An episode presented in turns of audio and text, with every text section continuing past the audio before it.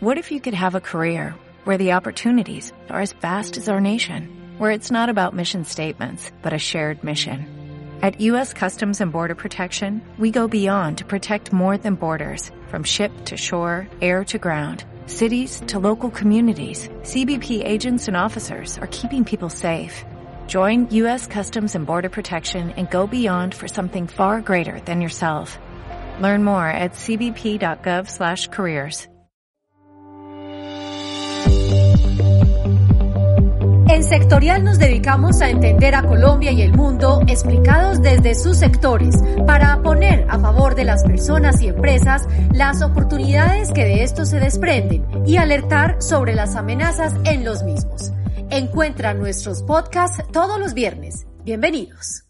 El futuro estratégico del país para los próximos cuatro años se define a través del Plan Nacional de Desarrollo, el cual busca materializar las propuestas del presidente Gustavo Petro. En el presente capítulo de los podcasts de Sectorial analizaremos qué significa la inversión que propone el plan por 1.155 billones de pesos, bajo la estructuración de Jorge Iván González, director del Departamento Nacional de Planeación. El Plan Nacional de Desarrollo básicamente es la hoja de ruta con la cual el presidente busca materializar las visiones o las propuestas que había planteado desde campaña. A través de los planes nacionales de desarrollo en nuestra historia se ha dado, por ejemplo, que se cree o se haya promovido el sector floricultor, que se hayan desarrollado planes para el impulso de vivienda, especialmente la vivienda de interés social, que se haya dado una apertura económica. Cuando analizamos la historia reciente y nos vamos al periodo del 94 al 98, Ernesto Samper plantea un plan nacional de desarrollo denominado el salto social, un salto que a Colombia no le ocurrió. En Andrés Pastrana, un cambio para construir la paz, y una paz fallida por todos los elementos que limitaron la negociación. Del 2002 al 2006, Álvaro Uribe hablaba de ir hacia un Estado comunitario. En el 2006 al 2010, Álvaro Uribe reelecto se basaba en el Estado comunitario, pero como un desarrollo para todos.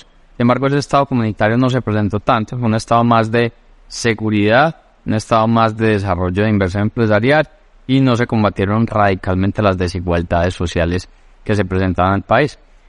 En Juan Manuel Santos, del 2010 al 2014, hablaba de una prosperidad para todos. En su reelección del 2014 al 2018, su Plan Nacional de Desarrollo se nominaba Todos por un Nuevo País. Embargo, ese frente de desigualdad no, no se atacó, se concentró mucho en el fenómeno de generar el tema de la paz, muchos intereses personales. Y luego, Iván Duque, del 2018 al 2022, trató de concentrarse en un pacto por Colombia para tratar de trabajar en ese frente de equidad, en el frente de desigualdad pero muchos de sus planes no terminaron materializándose principalmente por la concentración que tuvo el país en la atención de la pandemia, con lo que pasó a los países alrededor del mundo. Entra Gustavo Petro y plantea un plan nacional de desarrollo que estará ejecutado en el periodo del 22 al 26, denominado Colombia Potencia Mundial de la Vida.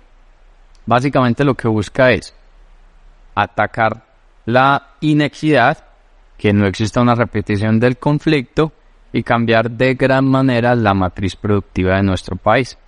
Este Plan Nacional de Desarrollo partía de una inversión del orden de unos 1.040 billones de pesos, posteriormente fue ajustado con los recursos que entran desde la reforma tributaria se habla de un plan de 1.155 billones. Esos planes no es que se cumplan estrictamente, no es claramente que se inviertan esos 1.155 billones, ese es el objetivo, pero cuando uno revisa este comportamiento histórico en los diferentes planes nacionales de desarrollo, más o menos el cumplimiento es del orden del 60%. ¿Quién fue el artífice del plan? ¿Quién lo ideó y lo estructuró? Si bien a la cabeza está el presidente, detrás, pues su estructuración depende del Departamento Nacional de Planeación. Su cabeza está Jorge Iván González.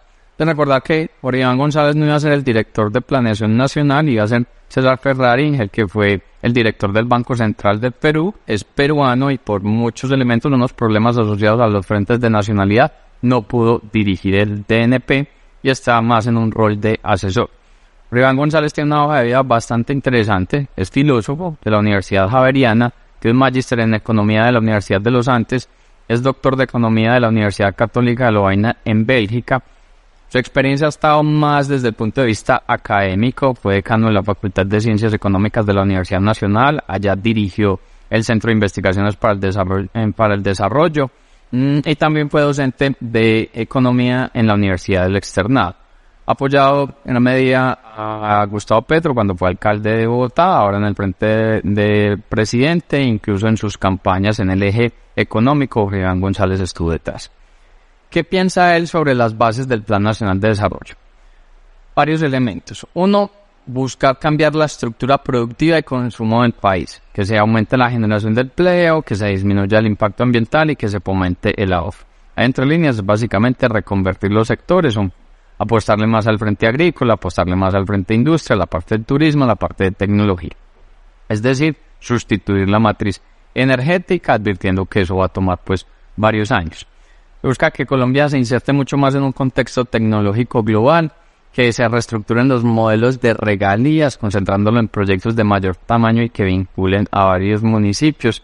Ha sido enfático que cuando se desarrolle un proyecto en alguna región o en alguna zona del país tiene que tener un impacto mucho más global. Si no se identifica un impacto global, pues no existirán recursos de las regalías para apoyar ese eh, objetivo. Se habla de un catastro multipropósito y ahí que se generen unos avalúos completos de las propiedades para que de esa manera se trabaje en el uso agrícola de la tierra, atacar el déficit de infraestructura, pero principalmente concentrarlo en lo que denominan los caminos comunales, que son las vías terciarias, fortalecer mucho más la inversión en educación, eh, concentrado sobre todo en infraestructura y a través de subsidios poder erradicar la pobreza. ¿Qué riesgos hay sobre ese plan?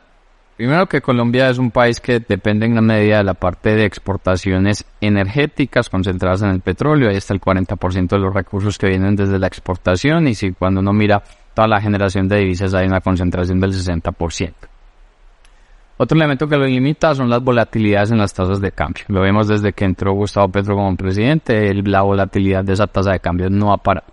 Y lo otro es que para que se puedan materializar todos estos elementos, que sí existan los recursos fiscales para los mismos. Vamos a entrar en una reforma tributaria. De hecho, este gobierno está aprovechando dos reformas tributarias, la del gobierno anterior, que su gran mayoría de recursos empiezan a generar desde este 2023 y la reforma que lideró el ministro Ocampo. Entonces, y analizar para esos volúmenes de inversión si los recursos fiscales si van a ser suficientes. En detalle, entonces, ¿qué plantea el Plan Nacional de Desarrollo que se ejecutará entre el 23 y el 2026? Lo importante es que no solamente se estructura el plan, inmediatamente se ejecuta, él debe entrar a Congreso, el Congreso lo debe aprobar para poder materializar esos 1.154,8 billones que busca de inversión. ¿Cómo se divide? De esa inversión, 743,7 billones van a estar concentrados en lo que denomina el plan seguridad humana y justicia social. Básicamente eso es reestructurar programas que venían de gobiernos anteriores de subsidios, como el tema de familias y jóvenes en acción, para crear más unos programas de renta ciudadana y hambre cero. Esa renta ciudadana y hambre cero, básicamente la renta ciudadana es un subsidio en dinero y el hambre cero es un subsidio en especie que busque pues combatir el hambre y que busque erradicar la pobreza. Se va a crear un registro universal de ingresos. Ese registro universal de ingresos básicamente es que todo el mundo va a declarar renta, no denominada declaración de renta, sino que el gobierno va a saber los ingresos de toda la población. Lo que justifica que saber los ingresos de toda la población tiene como base poder identificar quiénes deben pagar impuestos y quiénes deben recibir los subsidios. Se hacer un ajuste por ejemplo, en el impuesto de renta de las empresas, recordar que es un impuesto de renta del 35%, donde nueve puntos de ese impuesto de renta se van a destinar a fortalecer el ICBF, el SENA, fortalecer la salud, o sea que la salud va a contar con más recursos, fortalecer la primera infancia y fortalecer las universidades públicas. Ahí muy probablemente saldrán los recursos para mayor, infraestructura en este frente. Este pilar de la seguridad humana y justicia social va a tener como principal protagonista el Ministerio de la Igualdad y Equidad, un ministerio recientemente creado y entonces ahí estará como protagonista la figura de la vicepresidenta Francia Márquez. El segundo gran componente en el plan se denomina convergencia regional. Ahí hay 138,4 billones de pesos. Esto es, mantener subsidios de energía y gas por lo menos hacia el 2027. Trabajar muy fuerte desde la ANI para que la Agencia Nacional de Infraestructura empiece a manejar corredores férreos claves y eso los va a determinar el Ministerio de Transporte. y van a tener unos ajustes sobre la vivienda de interés social. Ahí nos empieza a llamar la atención frente a. La vivienda de interés social está tasada en unidades que tengan un valor del orden de unos 135 millones. Plan Nacional de Desarrollo habla que se va a disminuir ese valor al orden de unos 90 millones.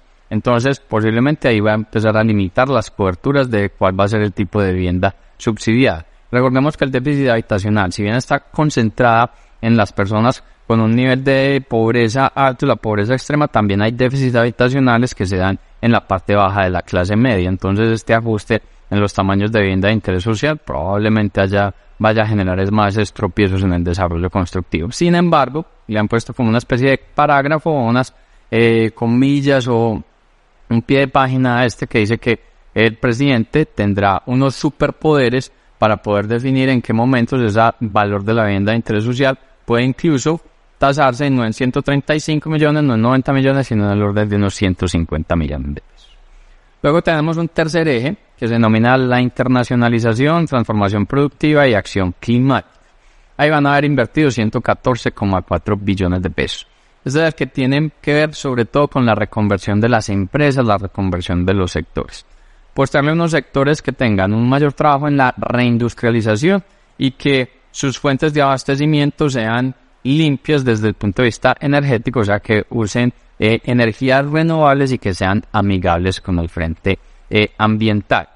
Hay unos superpoderes acá que también tendrá el presidente para poder destinar elementos de uso del cannabis y de la coca. Se va a hacer una fusión entre lo que era Impulsa y Colombia Productiva, ya va a ser una única entidad, hay algunos riesgos sobre los posibles fondos que tenía el emprendimiento, si se va a limitar o no, todavía no es suficientemente claro, pero lo que busca esa fusión es concentrarse mucho más en los temas de reindustrialización. Luego se habla de un eje que es el de la estabilidad macroeconómica, ahí van a haber invertidos unos 83,4 billones, ahí se va a crear una unidad de valor bruto, una VB, que es parecido a un IPC, pero no teniendo en cuenta los componentes de alimentos. Probablemente lo que se va a hacer con este nuevo índice es que muchos bienes y servicios estén indexados al mismo y de esa manera se combata aspectos asociados al frente de, la inflación. Ese eje busca principalmente el de estabilidad macroeconómica, analizar todas las coyunturas económicas que tiene el país e invertir y desarrollar elementos para que no se presenten choques demasiado elevados. Un elemento, ya como em, un quinto elemento, tiene que ver con el derecho humano a la alimentación. Esto viene un poquito desde la parte de los subsidios que están en seguridad humana y justicia social, pero en este frente buscan eh, sobre todo invertir el orden de unos 46,1 billones a la transformación de la manera en la que se da la cocción de los alimentos en muchas zonas del país es decir, desplazar esa cocción que se da a través de leña, que se da a través de carbón, para que se tenga directamente unos subsidios a la conexión eh, a gas. Este aspecto también tiene que ver con muchas transformaciones en inversión en los caminos eh, veredales, que son las vías terciarias, para que los alimentos puedan fluir de una manera mucho más rápida en las diferentes regiones del país, de esa manera se atacaría. Y aquí hay un capítulo que nos llama mucho la atención y que es un riesgo desde el punto de vista económico y es que se le darían unos superpoderes al presidente para que pueda liquidar, intervenir y ajustar cualquier entidad que pertenezca el sector energético. Cuando digo entidad no quiere decir que sea necesariamente pública, o sea, tendrá superpoderes de incluso liquidar empresas que lo considere que no estaba haciendo bien su labor en el sector de la energía eléctrica. Y adicionalmente tendrá unos superpoderes para fortalecer grupos empresariales públicos en el sector de la energía. También se va a establecer un elemento ahí asociado a, ajustes en tarifas en el frente portuario y que todos los elementos pues lo que ayuden es a que disminuyan los precios de los alimentos y al disminuir los precios de los alimentos pues se dé ese derecho humano a la alimentación. Y finalmente el sexto componente se denomina agua y justicia ambiental.